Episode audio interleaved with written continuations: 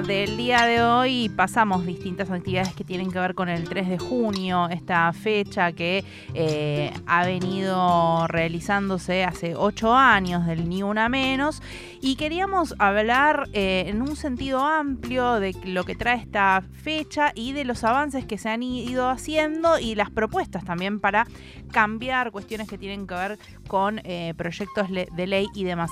Para hablar de estos proyectos y de esta fecha que se acerca, estamos en comunicación con Mónica Macha, que es diputada nacional del Frente de Todes. Bienvenida, Mónica, a todo otra vez. Aquí Agustín y Raquel te saludamos. Hola, ¿qué tal? Buenas tardes, ¿cómo andan? Buenas tardes, con ganas de, de conversar un poquito en el marco de este 3 de junio, saber ¿Por qué, primeramente, aquí es una pregunta un poco personal, ¿por qué el 3 de junio hay que salir a las calles?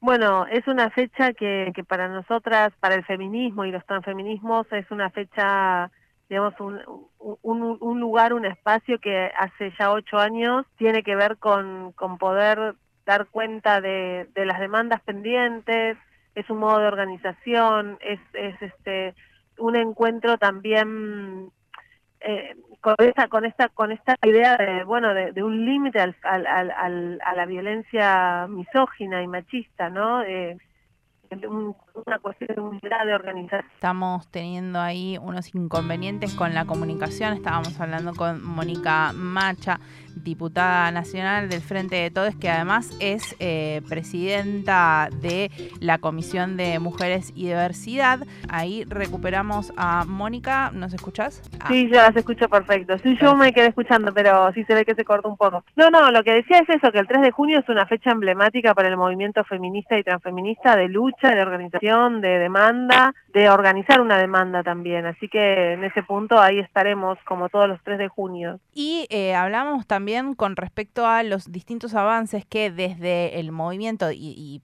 previo al Ni Una Menos, inclusive los distintos activismos eh, feministas vienen trayendo necesidades y hay eh, representantes que van llevando esas necesidades a leyes. Y eh, queríamos hablar un poco también de distintas propuestas de leyes que van a combatir la violencia hacia las mujeres. Queríamos conversar sobre la ley Olimpia, qué es lo que propone, de dónde viene la idea de traer esta ley y lo que representa para las mujeres lesbianas, travestis y trans. Bueno, em, en principio ubicar a la ley Olimpia como un como una ley, un proyecto que se inscribe en una estrategia regional, ¿no? La verdad es que que ya distintos países de América Latina vienen con legislación para, para regular y para sancionar la violencia digital. Argentina en ese sentido está un poco más retrasado. Eh, y se llama Olimpia justamente por Olimpia Coral Melo, que es una sobreviviente de la violencia digital en México, eh, y que tiene entonces también que ver con, con, con una demanda de también organizada, ¿no? Porque, porque estos proyectos surgen tanto Ley Olimpia como Ley Belén, a partir de la organización, la propuesta del trabajo con, con el grupo Ley Olimpia Argentina, ¿no? Con, con espacios que además se van consolidando a nivel nacional. Bueno, nada, entonces eso, digo, que, que, que un poco el, marco en el que surgen estos proyectos tiene que ver con ese trabajo con organizaciones. Eh, esta ley, la, el proyecto de Ley Olimpia específicamente lo que busca es que se incorpore la, el tipo de violencia digital como un tipo de violencia por motivos de género a la ley 26485, que es nuestra ley integral para prevenir, sancionar y erradicar la violencia por motivos de género. Entonces es importante que pueda estar en esa ley porque eso significa entonces que, que para la Argentina es un tipo de violencia que como tal requiere de política pública, requiere de instancias de asesoramiento, de acompañamiento, de prevención, requiere una mirada sobre cómo se va a tratar esta temática en relación a, a las escuelas, a la formación. Eh, Argentina también requiere de una educación digital que todavía no, no terminamos de, tomar, digamos, tal vez con la importancia que tiene, no, no solamente si sabes o no sabes eh, acceder a, a, tal o cual tecnología, sino también qué haces con eso y cómo la violencia eh, por motivos de género también te, termina tomando de algún modo una forma específica en las redes, en, en los grupos de WhatsApp, en los, grupos, los grupos de Telegram, y terminan haciendo mucho daño a las personas que son, que son vulneradas en esas instancias. Estamos en comunicación con Mónica Macha, diputada nacional por el Frente de Todes. Mónica, y pensando también un poquito en, el avance de estas temáticas en el ámbito legislativo específicamente, donde estás vos trabajando, eh, hay varios proyectos, tenemos entendido que son cuatro proyectos de ley de reparación histórica para personas travestis y trans.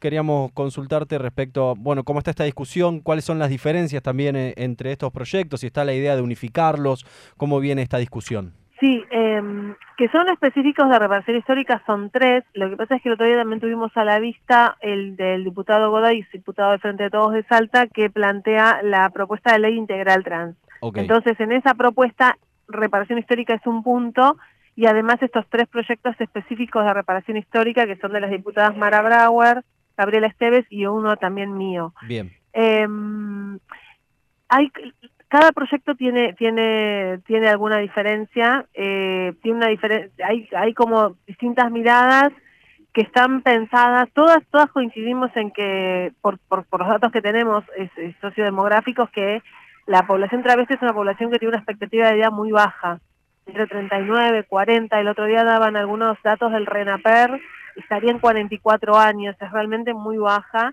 y eso tiene que ver con los niveles de exclusión y de, y de, y de violencia que sufrieron y sufren a lo largo de todas sus vidas. Entonces, eh, justamente la reparación histórica tiene que ver con esto, con un reconocimiento por parte del Estado de esas violencias eh, que han sufrido en todos los aspectos de sus vidas y entonces eso es lo que genera esa vulnerabilidad tal para que la expectativa de vida sea tan baja. Entonces, eh, digo, por un lado es esto, es pensar que la edad de los 40 años es una edad eh, para pensar la reparación histórica, no, no, no es los 40 años de una compañera travesti no es lo mismo que los 40 años de una mujer cis. O sea, entonces estas primeras diferencias son las que nos llevan a plantear eh, como un límite, o sea, como, como un, mejor dicho, como el inicio de esa reparación histórica a los 40 años. Después hay como distintas miradas sobre cómo continúa eso y lo cierto es que lo que va a suceder con todos los proyectos que tenemos es poder avanzar en asesores y con los diputados y diputadas y consolidar un único texto. ¿Qué es lo que va a suceder, digamos? Hay que ver ahí cómo nos ponemos de acuerdo, este, cómo lo trabajamos de manera colectiva para poder tener un único texto que sea un único dictamen que sea el que pongamos a la firma en una reunión de la comisión.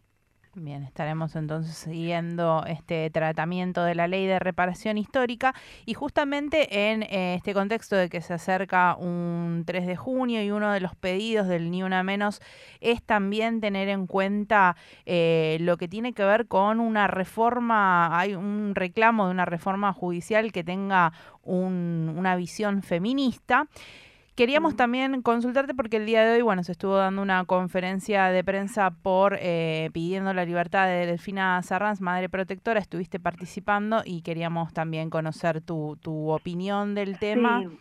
Eh, mm. de este de este sector desde, desde el punto de vista judicial cuáles son las transformaciones que quedan pendientes Sí, las transformaciones en el Poder Judicial sí son muy profundas, o sea, nuestro Poder Judicial es misógino y también es racista y es elitista y bueno, un montón de, adjetivos que, que, hacen que sea un, lugar necesariamente para transformar, para transformar también en términos de democracia. El otro día creo que también lo decía Cristina, ¿no? Eso es, es como la, una rémora monárquica en el contexto de una república democrática, o sea que realmente hay hay mucho por transformar. Especialmente con las madres protectoras, lo que sucede además es que, mm, que todo el proceso que se inicia a partir de la denuncia que frente a un abuso sexual en, en infancias y adolescencias, que en el más del 90% de las situaciones está perpetrada por varones y en un porcentaje casi el 80% esos varones son familiares directos, padres, abuelos, tíos, primos, amigos de la familia. Entonces, eh, frente a esa situación y las denuncias que hacen las madres para, para iniciar un proceso judicial, porque, digo, porque hay una búsqueda de justicia, de que esto no quede impune, pero también porque necesitan en ese punto dar cuenta del por qué a veces es importante que, eh, que no, se, no se exijan esas revinculaciones forzadas entre niñeces y padres o progenitores que son abusadores. Entonces, hay algo que la justicia, o que el, gran parte del Poder Judicial no termina de ubicar, ¿no? O sea, desde desmerecer los testimonios de las niñeces hasta criminalizar a las madres protectoras. Eh, bueno, el caso de Delfina, Delfina hoy está con una prisión domiciliaria porque está protegiendo a su hija, pero, pero todo el proceso judicial que, que, que sufrió en La Rioja, más, eh, los, más, más algunas articulaciones que se hacen con estando ella acá, pero que, que sí, que continúan, bueno, realmente hace que la, situación de Delfina es muy preocupante, ¿no? Porque porque eso hace hace meses que está con una prisión domiciliaria, que las abogadas están pidiendo la escarcelación y, y todavía no se logra, y no se logra porque es eso, porque hay un, un una instancia donde, donde hay encubrimiento de ese abuso, el abuso que, sufre, que sufrió Arcoiris, donde lejos de, de generarse justicia para Arcoiris, lo que sucede es criminalizar a Delfina. Delfina es el, uno de los casos más emblemáticos de la Argentina en ese punto, porque termina ella con prisión domiciliaria, acusada de impedimento de contacto, cuando en verdad lo que está haciendo es protegiendo a su hija, porque cada vez que volvía de las visitas con el progenitor volvía abusada. Y esto la, la última situación fue eh, en, durante el año 2022 por eso Delfina se viene a Buenos Aires clarísimo ahí eh, todas las cuestiones que todavía hay que avanzar. Te agradecemos muchísimo esta comunicación, Mónica, y los micrófonos están siempre abiertos. Gracias, muchas gracias. Que tengan una buena tarde. Hasta luego. Un saludo. Pasaba Mónica Macha, diputada nacional del Frente de Todes y además presidenta de la Comisión de Mujeres y Diversidad de eh, Diputados. Eh, teniendo en cuenta, charlando un poco de los distintos proyectos de ley Sí. que aportan en este camino que estamos haciendo hacia el 3 de junio, el día de Ni Una Menos, donde hablamos sobre las violencias que se ejercen hacia mujeres lesbianas, travestis y trans. Bueno, ¿cuántos proyectos de ley están ahí em, presentados que vienen de la lucha de activistas eh, hace mucho tiempo y que necesitan tener este lugar eh, finalmente en las leyes para que la sociedad sea un poquito más justa.